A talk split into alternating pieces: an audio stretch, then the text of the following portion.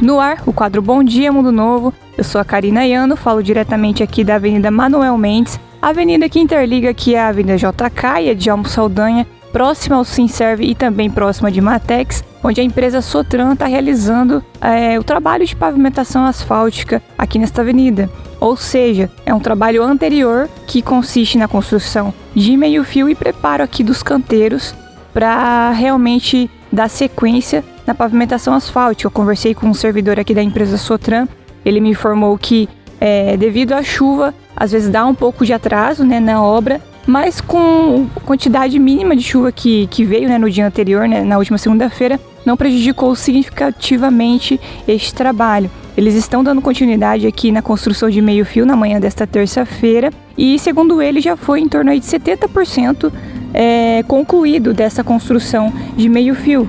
Lembrando também que tem uns maquinários aqui preparando o solo, né, para logo em seguida já fazer a imprimação aqui do, do terreno dos dois lados. Lembrando que essa avenida aqui é duplicada, contendo três canteiros. Este projeto de pavimentação asfáltica, em parceria com o governo estadual, também é, esteve incluso a estrada João Soares, né, que interliga o bairro Fleck até a BR-163, que foi asfaltada recentemente no município. E aí ultrapassa, é um projeto que ultrapassa os 4 milhões de reais.